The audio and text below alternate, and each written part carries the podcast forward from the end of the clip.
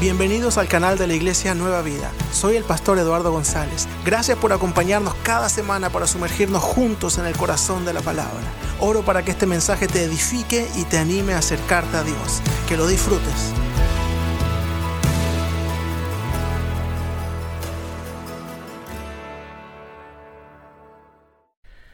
Hoy comenzamos con nuestra nueva serie Comenzamos con nuestra nueva serie hoy día, Inmutable, la cruz para hoy. Porque creemos que el mensaje de la cruz sigue siendo igual de pertinente, de vigente y de poderoso que hace dos mil años atrás. Creemos firmemente que ese mensaje tiene la capacidad de transformar vidas, de cambiar corazones, de levantar, de restaurar. Hay, hay un mundo que aún necesita saber que, que hay un Dios que lo ama tanto, que tomó forma de hombre y vino a habitar entre nosotros, a mostrarnos lo que es el verdadero amor, a morir en una cruz y que luego resucitó al tercer día. Un mensaje hermoso y poderoso. Ese amor sigue dando libertad al cautivo, sigue salvando vidas, restaurando matrimonios, levantando al caído, dando esperanza, cambiando destinos eternos. Y ese mensaje de amor y fe, esa cruz sigue teniendo el mismo poder, como les decía, para rescatar de la muerte a miles y millones de personas que viven sin esperanza, sin fe, sin amor y que se van a un destino eterno, sin Dios. Ese mensaje, aún dos mil años después, sigue siendo poderoso para salvar. Por eso es tan importante seguir entendiéndolo, seguir, seguir predicándolo. Y por eso como pueblo de Dios, como seguidores de Jesús, durante dos mil años hemos seguido predicando sin cesar el mensaje de la cruz, ese mensaje de amor que trasciende nuestro existir, nuestras propias vidas, va más allá de lo que logramos entender, es infinitamente más poderoso de lo que pensamos. Muchas veces olvidamos el poder de lo que hizo Jesús en la cruz. Y, todo lo que eso implica y todo lo que eso representa para una vida transformada, lo que representa para nosotros. La muerte no pudo retenerlo. Y la Biblia nos dice en Romanos 8:11, y si el espíritu de aquel que levantó a Jesús de entre los muertos vive en ustedes, el mismo que levantó a Cristo de entre los muertos también dará vida a sus cuerpos mortales por medio de su espíritu que vive en ustedes. Esas son promesas para nosotros, de un poder incomparable, de un poder increíble que levantó a Cristo entre los muertos, dice. Y ese mismo Espíritu está con nosotros. En Él tenemos esperanza de una nueva vida. El mensaje de la cruz es mucho más que la, historia de un gran predicador o un gran pensador, un profeta, un gran héroe. Es la historia de Dios amando a la humanidad. La historia de Dios entregándose, haciéndose semejante a nosotros. Es la, es la historia de Dios amándote a ti, pensando en ti como su hijo su creación. Es la historia de un Dios tan grande que el universo no lo puede contener, pero que te amó tanto que decidió habitar en tu corazón si tú lo invitas. Es la historia de ese Dios de amor. Y es tan hermoso, tan grande que los, primeros cristianos fueron capaces de entregar sus vidas por ese mensaje, dando ese mensaje de fe, de esperanza y de salvación, a pesar de todo lo que, de lo que les ocurrió. Dieron su vida por predicar del amor de Jesús, por predicar de la cruz. La gente no los entendía y los consideraba locos, porque para ellos eran unas personas que estaban predicando un hombre que había sido asesinado en una cruz. El mundo veía a ese hombre como un delincuente cuando no lo conocían. Por eso Pablo dice en 1 Corintios 1:18, el mensaje de la cruz es una locura para los que se pierden. En cambio, para los que se salvan, es decir, para nosotros, este mensaje es el poder de Dios poder de Dios. Increíble. Y esta palabra poder ya la hemos visto en algunas ocasiones, en otras predicaciones atrás, la palabra dunamis. Y aquí está hablando de esta misma palabra, nuevamente hablando del poder de Dios, pero ahora lo está aplicando este mismísimo mensaje del Evangelio. El poder de Dios que hace cosas extraordinarias, que, hace cosas que no podemos entender o imaginar. Se revela a través de la cruz, del mensaje de la cruz, del mensaje de salvación. Está hablando de este mensaje que tiene la capacidad de cambiarlo todo, del poder de Dios, porque no hay nada más poderoso que este mensaje, no hay nada que pueda salvar como Jesús, dar libertad, restaurar, sanar, levantar, sacar de la miseria, sacar de la depresión, como lo puede hacer el mensaje de la cruz. Si alguien lo, cree, puede decir un fuerte amén. Eso es lo que hace Jesús.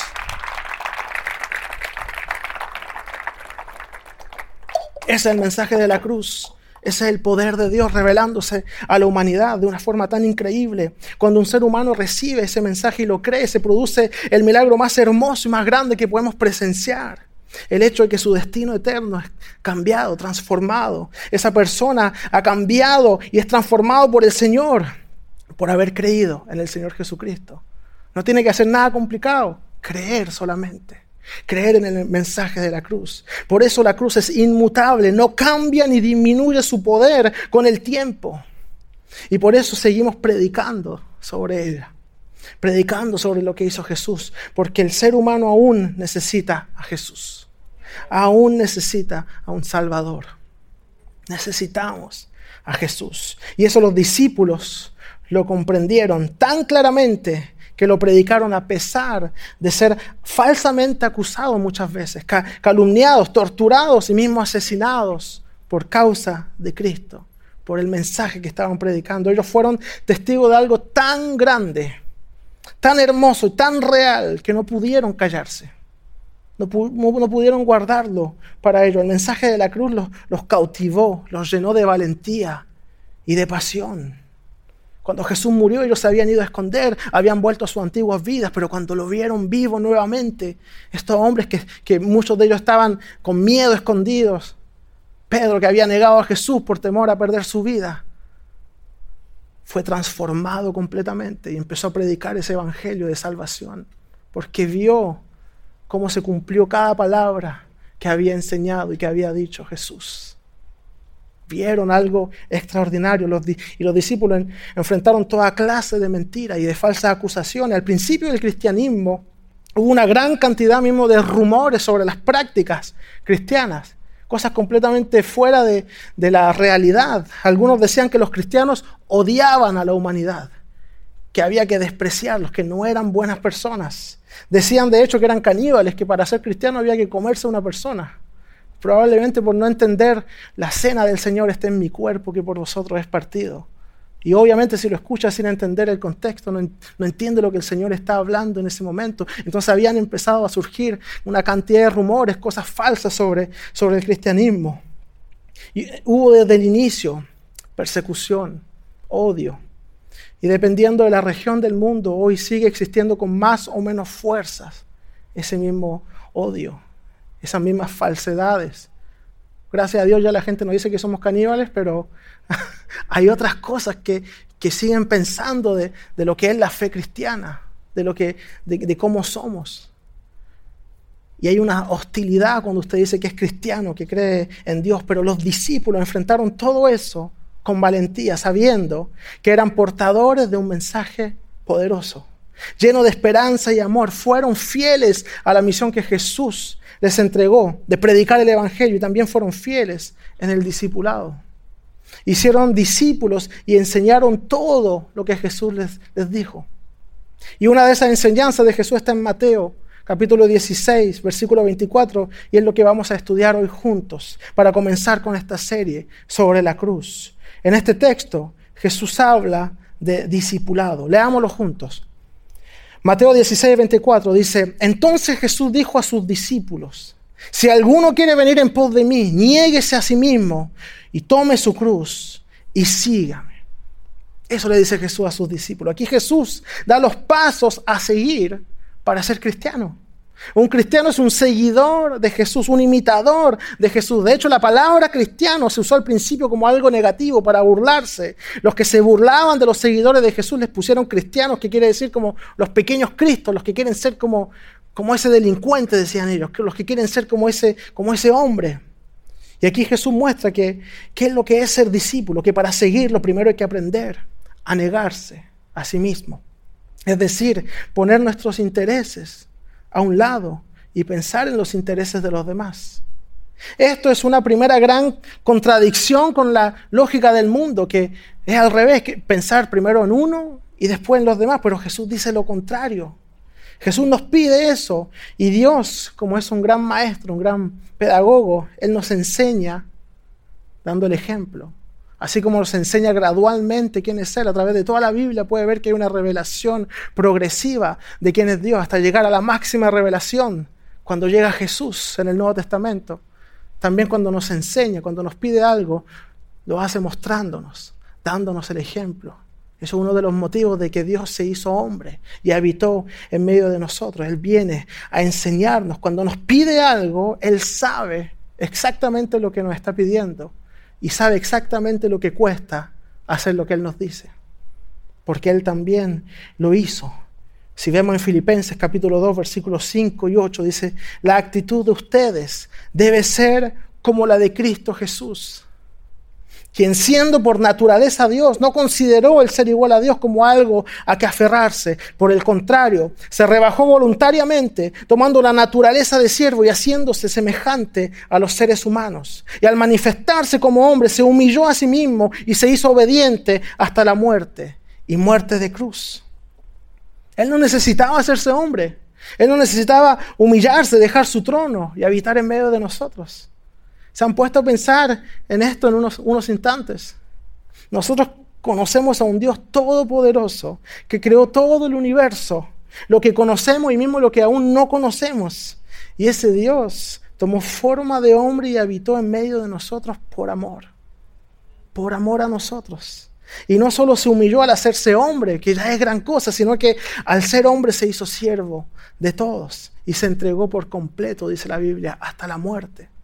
Eso es lo que hizo nuestro Dios. Y a Jesús lo mataron porque sus enseñanzas molestaban, porque sus enseñanzas iban en contra de lo que le, convenía a las personas que estaban en el poder, venían en, defensa del indefenso y, y, iban completamente en contra de lo que se enseñaba y aún se enseña muchas veces hoy.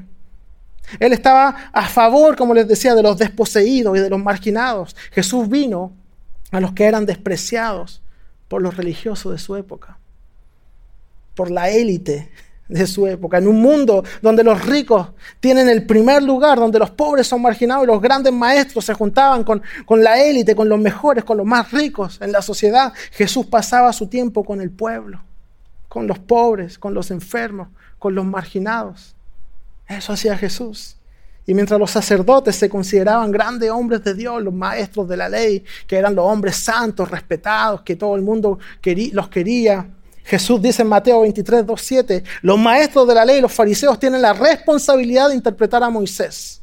Así que ustedes, diciéndole a sus discípulos y a la multitud, deben obedecerlos y hacer todo lo que les digan. Seguro estaban contentos hasta ahí los, los maestros. Veamos lo que dice después, pero no hagan lo que hacen ellos, porque no practican lo que predican. estaban contentos y como que les vino un bajón por ahí.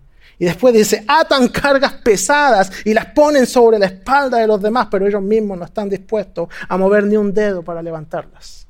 Hmm. Era bien duro Jesús con algunas personas, en su amor, en su justicia. Él era bien, bien honesto y bien directo. La cruz debe enseñarnos a vivir lo que predicamos, a vivir como Jesús, vivir lo que confesamos y lo que creemos. Hay lamentablemente muchas personas, muchos cristianos y hasta predicadores que aún tienen el síndrome de los fariseos, que predican y no practican. Dicen lo que hay que hacer, pero ellos no lo hacen. Que Dios nos libre de desconectarnos de esa realidad, desconectarnos de, lo que tenemos que realmente hacer.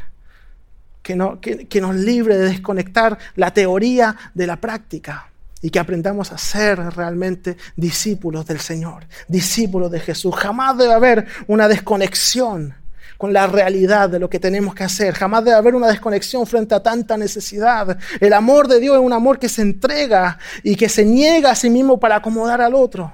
Y ese mismo amor debemos aprender a demostrar a través de nuestras acciones, a través de todo lo que hacemos, a través de nuestra forma de hablar. El amor de Dios es un amor en acción que actúa, actúa según el amor, actúa según lo que es.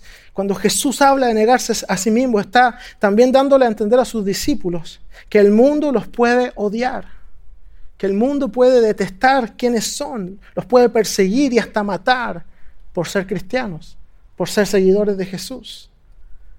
Así como en ese tiempo siguen habiendo hoy día burlas a los que creen en Jesús a los que creen en Dios. Se ridiculiza muchas veces la fe. Y algunos hasta entregan sus vidas por el mensaje del Evangelio, por amor a Dios. Hoy en día en el lugar donde vivimos tenemos el privilegio de poder juntarnos, de estar reunidos aquí y que no nos persiguen, no somos asesinados por creer en Jesús. Pero es frecuente que haya una forma de rechazo cuando declaramos ser seguidores de Cristo. No es raro, no es poco común. Hay un rechazo a la fe y los valores cristianos en el mundo y mismo en los gobiernos. Pero le pertenecemos a Cristo. Y Cristo nos manda a ser seguidores suyos, pase lo que pase. Eso es lo que tenemos que ser como cristianos. Y la segunda etapa, después de decir, niegues a sí mismo, Jesús manda a tomar nuestra cruz. Y en el tiempo de Jesús, la cruz la tomaban las personas que iban a ser crucificados en ella. Era terrible. Si estaba cargando una cruz es porque iba a morir en esa misma cruz que estaba cargando. Esa muerte para los judíos era, era muchas veces relacionada con, con personas que habían sido acusadas injustamente, eran personas inocentes muchas veces. Hoy en día hay muchas veces una mala comprensión de lo que es tomar la cruz.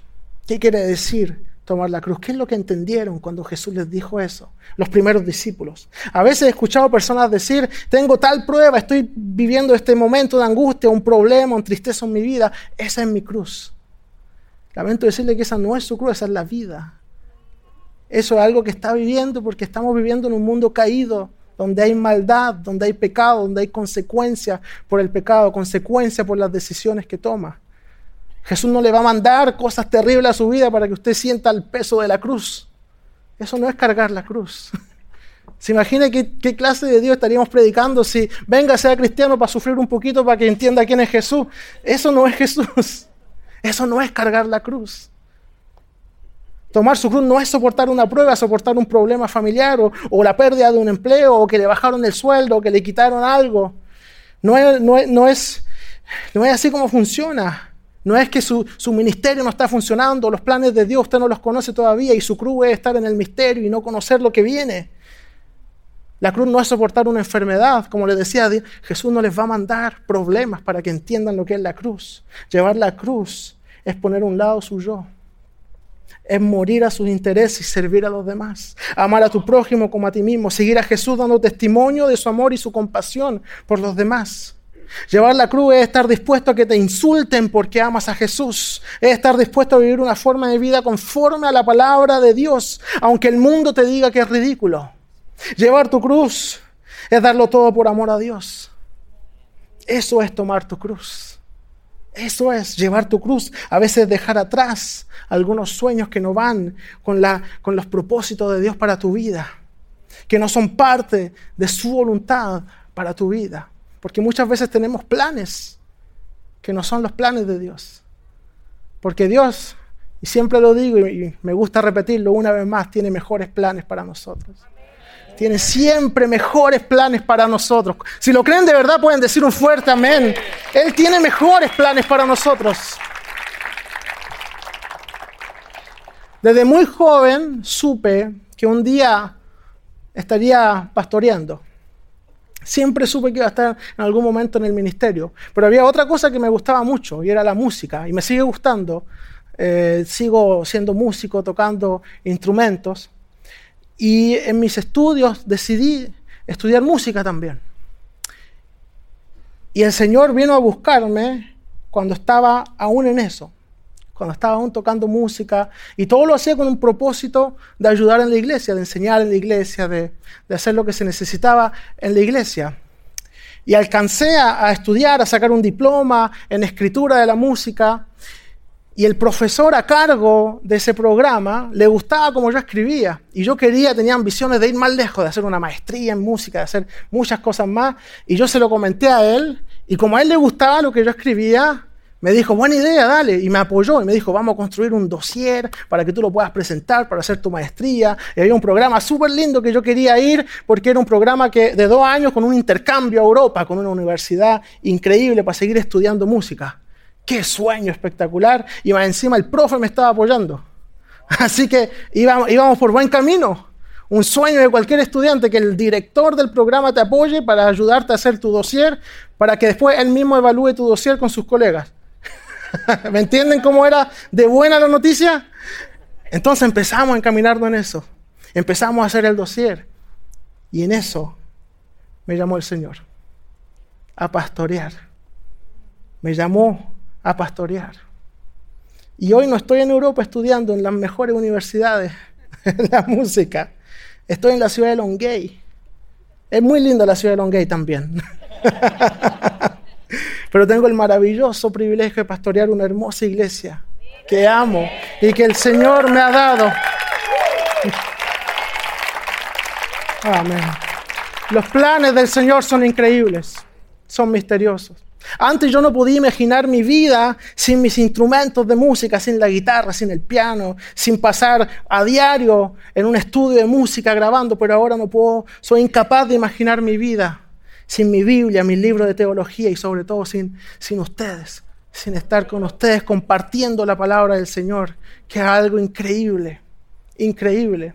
Y cuando ocurrió, yo, yo mismo me sorprendí y me di cuenta que, que yo no podía vivir sin, sin la idea de que estoy en los planes del Señor, estoy dentro de su voluntad para mi vida. Y en los planes misteriosos pero hermosos de Dios he encontrado mi plenitud y mi gozo. Y ese es mi deseo y oración para cada uno de ustedes que puedan encontrar su gozo estando en los planes del Señor. Porque ahí hay realmente plenitud de gozo. Denle un fuerte aplauso al Señor por sus planes para nuestras vidas. Sus planes a veces nos sorprenden, pero son siempre increíbles. Son los mejores para nosotros, para su iglesia. Y en el tiempo de Jesús, como les decía, alguien que llevaba una cruz era una persona que había cometido un delito grave y había sido condenado a muerte. Una persona condenada a la cruz era literalmente rechazada por el mundo, por el Estado, porque era un criminal, era alguien malo, que querían deshacerse de esa persona. Es decir, lo que Jesús está diciendo es que un verdadero discípulo está dispuesto a ser rechazado, condenado por el mundo. Está dispuesto a dejar a un lado muchas cosas que, que a él le gustan, a las que se aferra.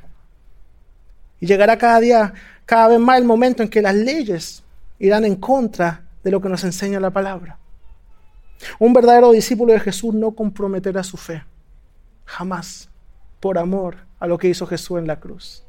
Hay un pastor llamado Wayne Cordeiro, que él es un pastor en Hawái y él estaba visitando una iglesia en China. La situación en China de la iglesia es un poco complicada. Legalmente como que pueden juntarse, pero tienen que ser aprobadas por el Estado.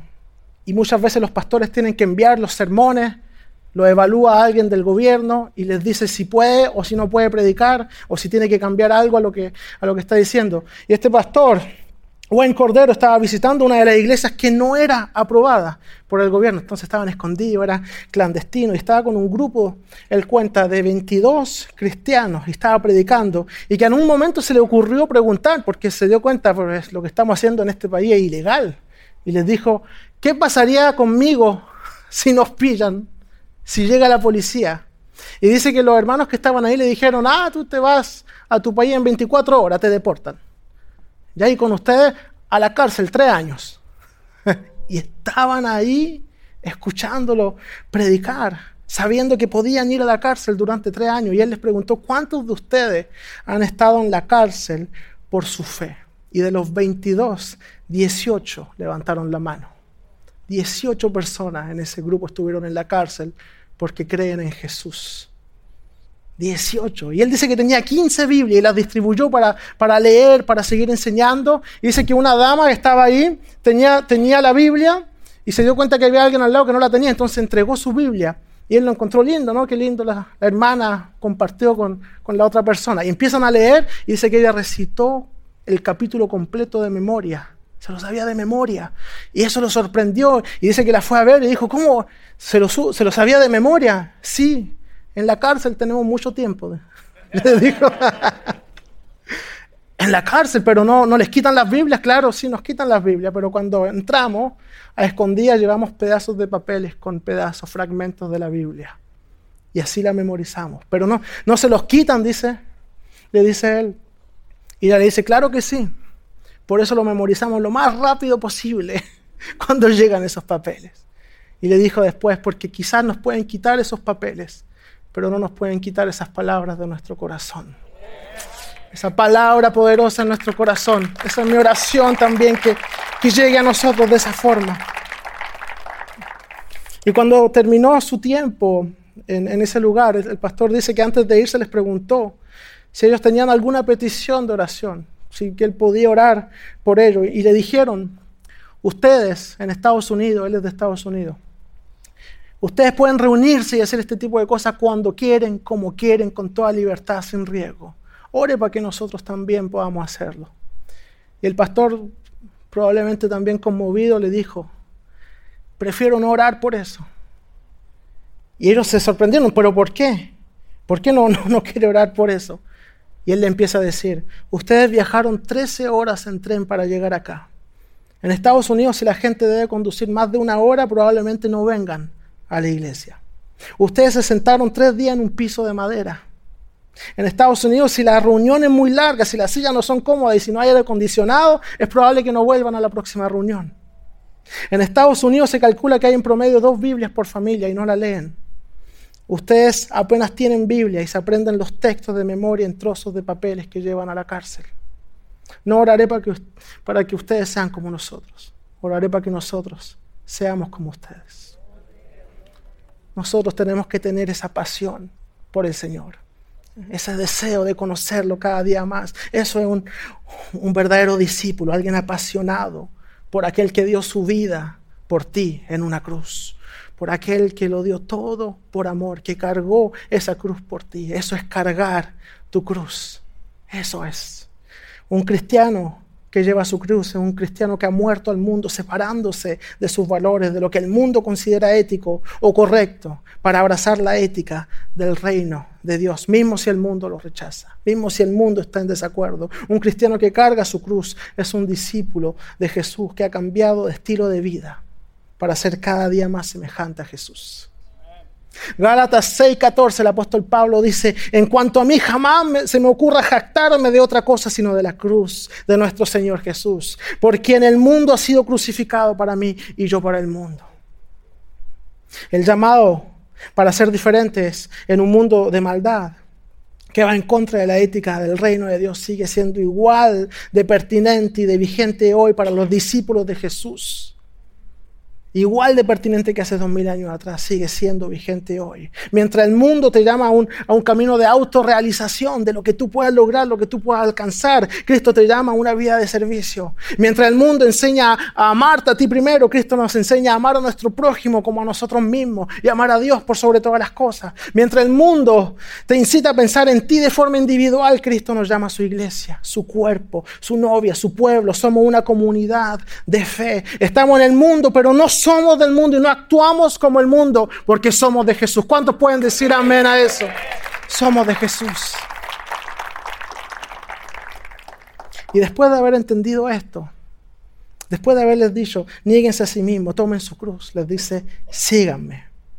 Ahí comenzamos a, a, entender lo que es seguir a Jesús, lo que es ser un discípulo. Seguir a Jesús es poner en práctica todo lo anterior.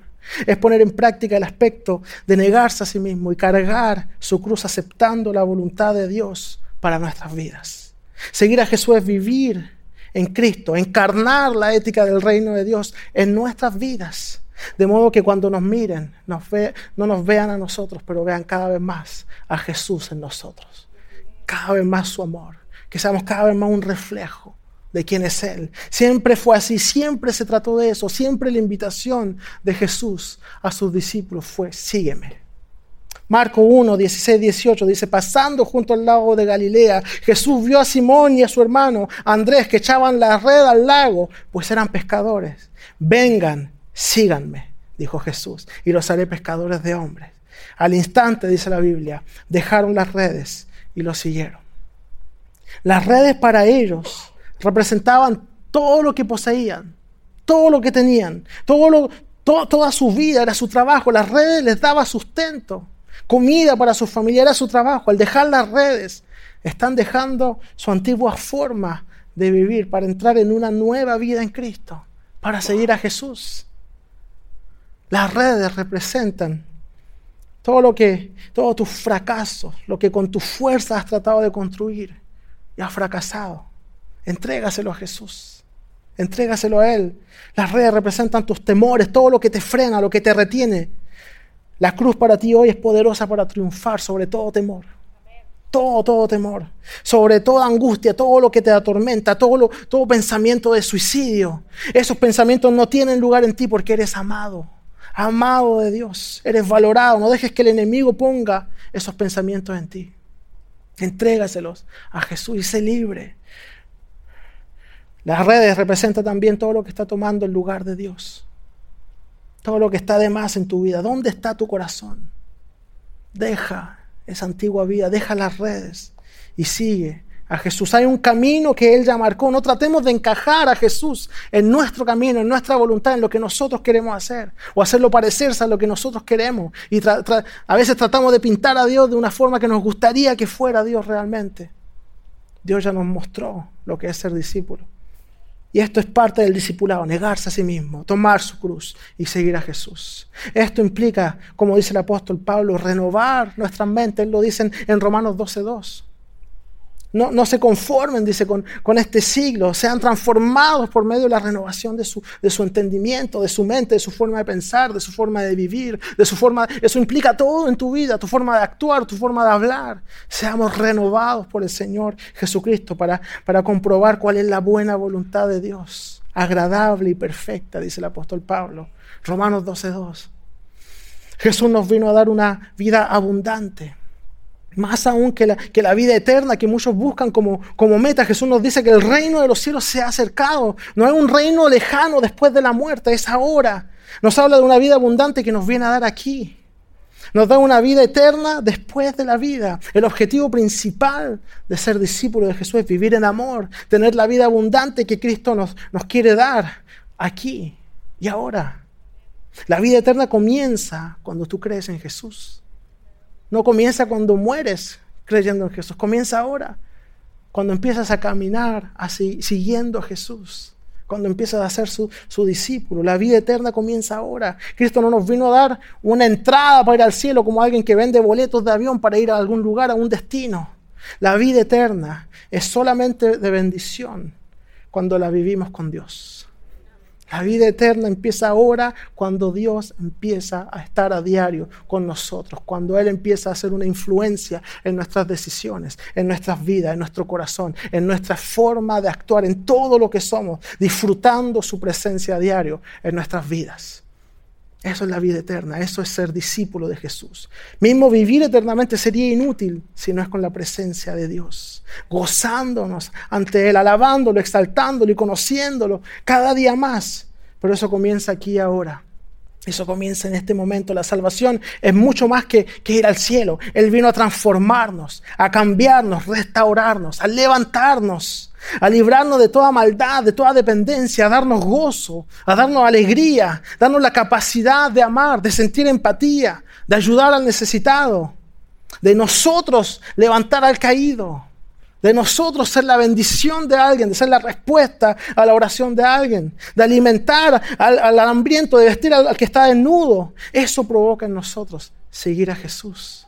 Eso provoca en nosotros ser discípulos de Jesús. Él nos da el poder, dice la Biblia en Juan capítulo 1, Él nos da el poder de ser hechos hijos de Dios, coherederos con Cristo. Eso es lo que somos.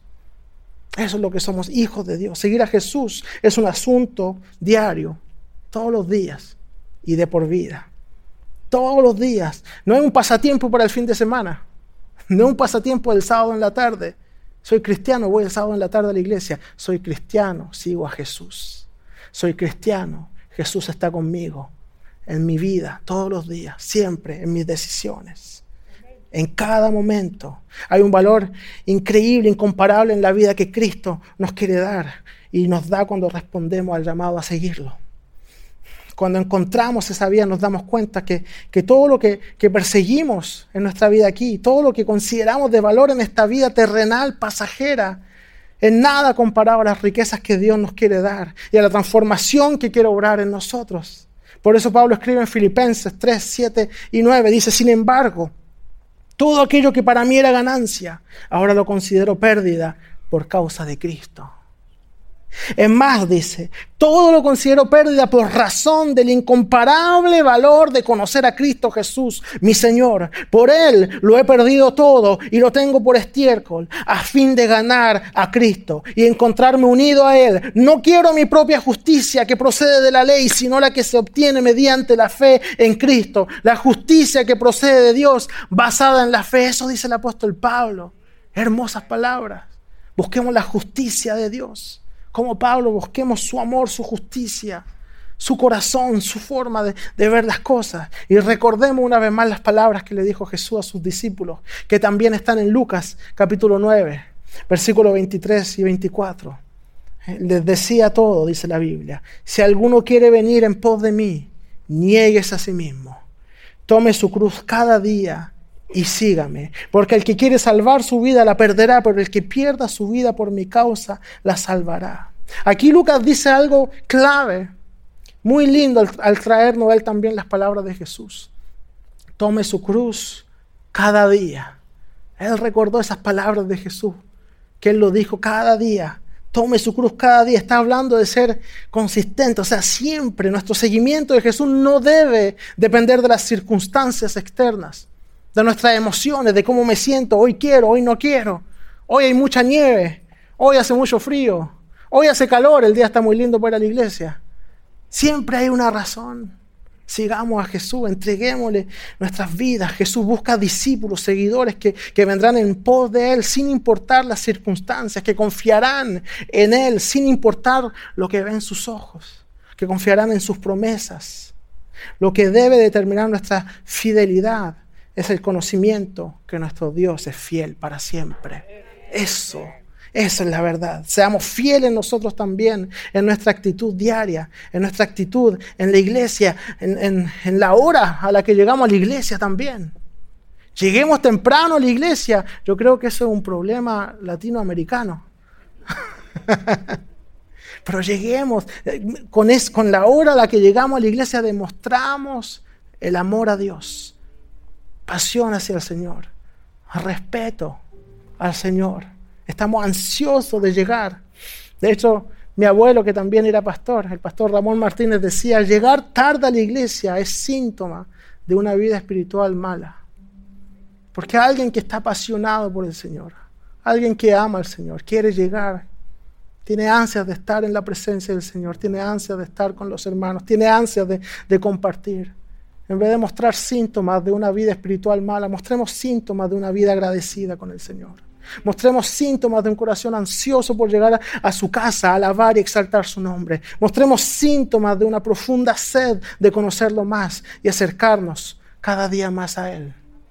Que esos sean nuestros síntomas. No permita que, que sus emociones, sus derrotas, sus sentimientos de fracaso, su orgullo, su vergüenza lo aleje del plan de Dios para su vida jamás podrá ir demasiado lejos para que la mano de Dios no lo alcance. Jamás podrá ir demasiado profundo para que Dios no lo encuentre.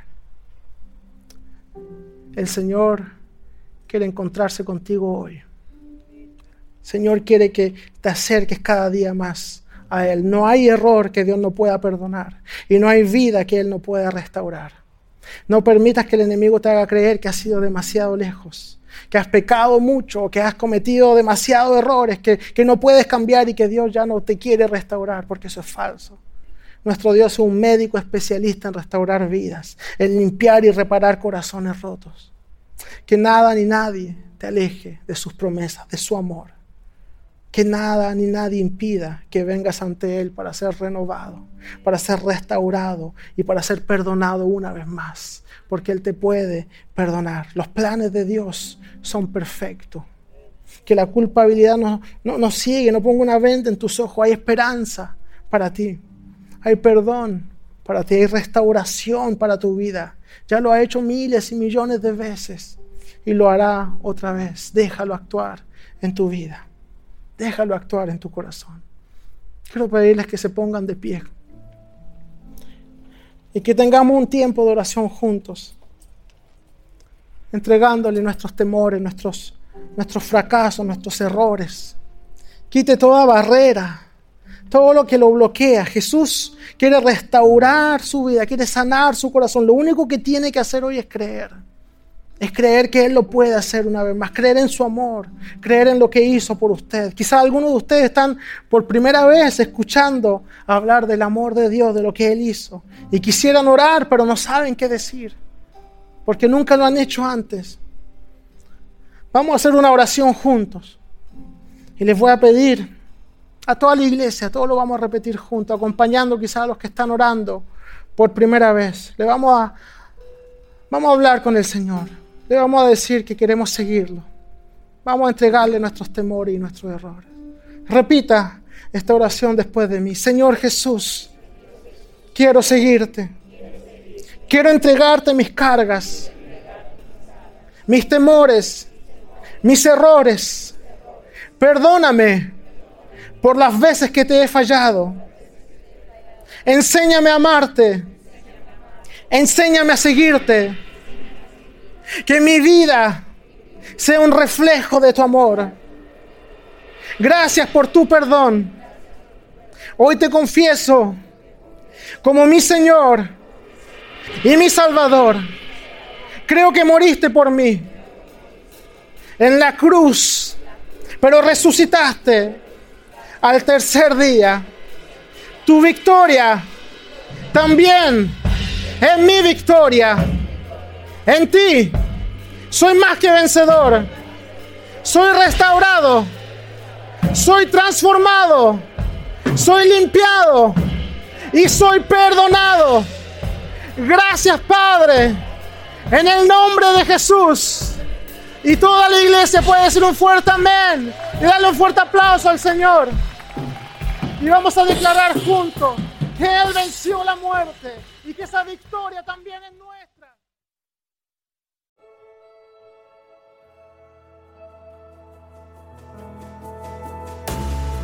Gracias por haber escuchado este mensaje. Si disfrutas de este podcast, suscríbete y compártelo con tus seres queridos. Cada semana, el equipo pastoral de Nueva Vida y yo compartiremos contigo mensajes que te animarán en tu fe. No te los pierdas. Hasta pronto.